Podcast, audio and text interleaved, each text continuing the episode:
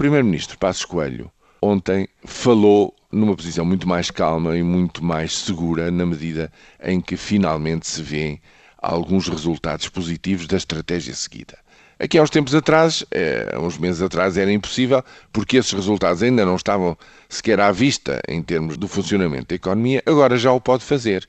E ao fazê-lo, tenta dar uma explicação nova para a profundidade do rastro de crise social que este ajustamento económico e financeiro, acordado com a Troika, representa para os portugueses.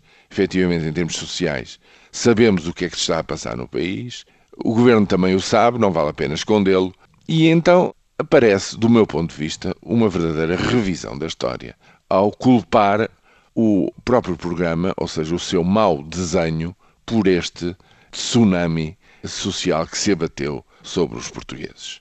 Não tem razão, eu julgo que não tem razão, por vários motivos. Em primeiro lugar, porque todos sabemos que o déficit de 9,8 foi um déficit extraordinário, na medida em que entrou dentro do perímetro da contabilização do déficit público um conjunto de empresas públicas que não estavam lá antes e que fizeram inflacionar, trouxeram consigo os seus próprios déficits, inflacionando, digamos, o déficit de 2010.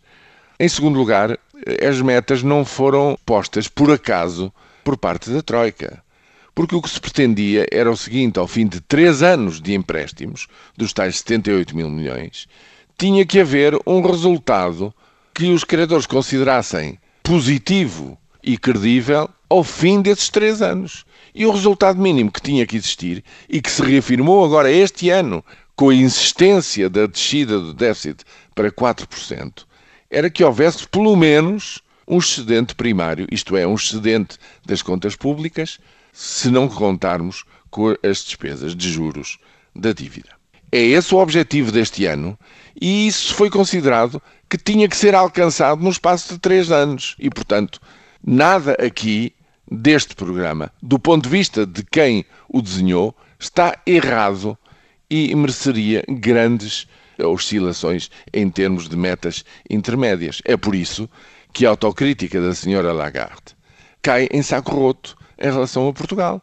É por isso que o chefe de missão do FMI em Lisboa diz que, sim senhor, está de acordo em termos gerais com a secretária-geral do FMI, mas que em Portugal o programa foi bem desenhado e está a correr bem.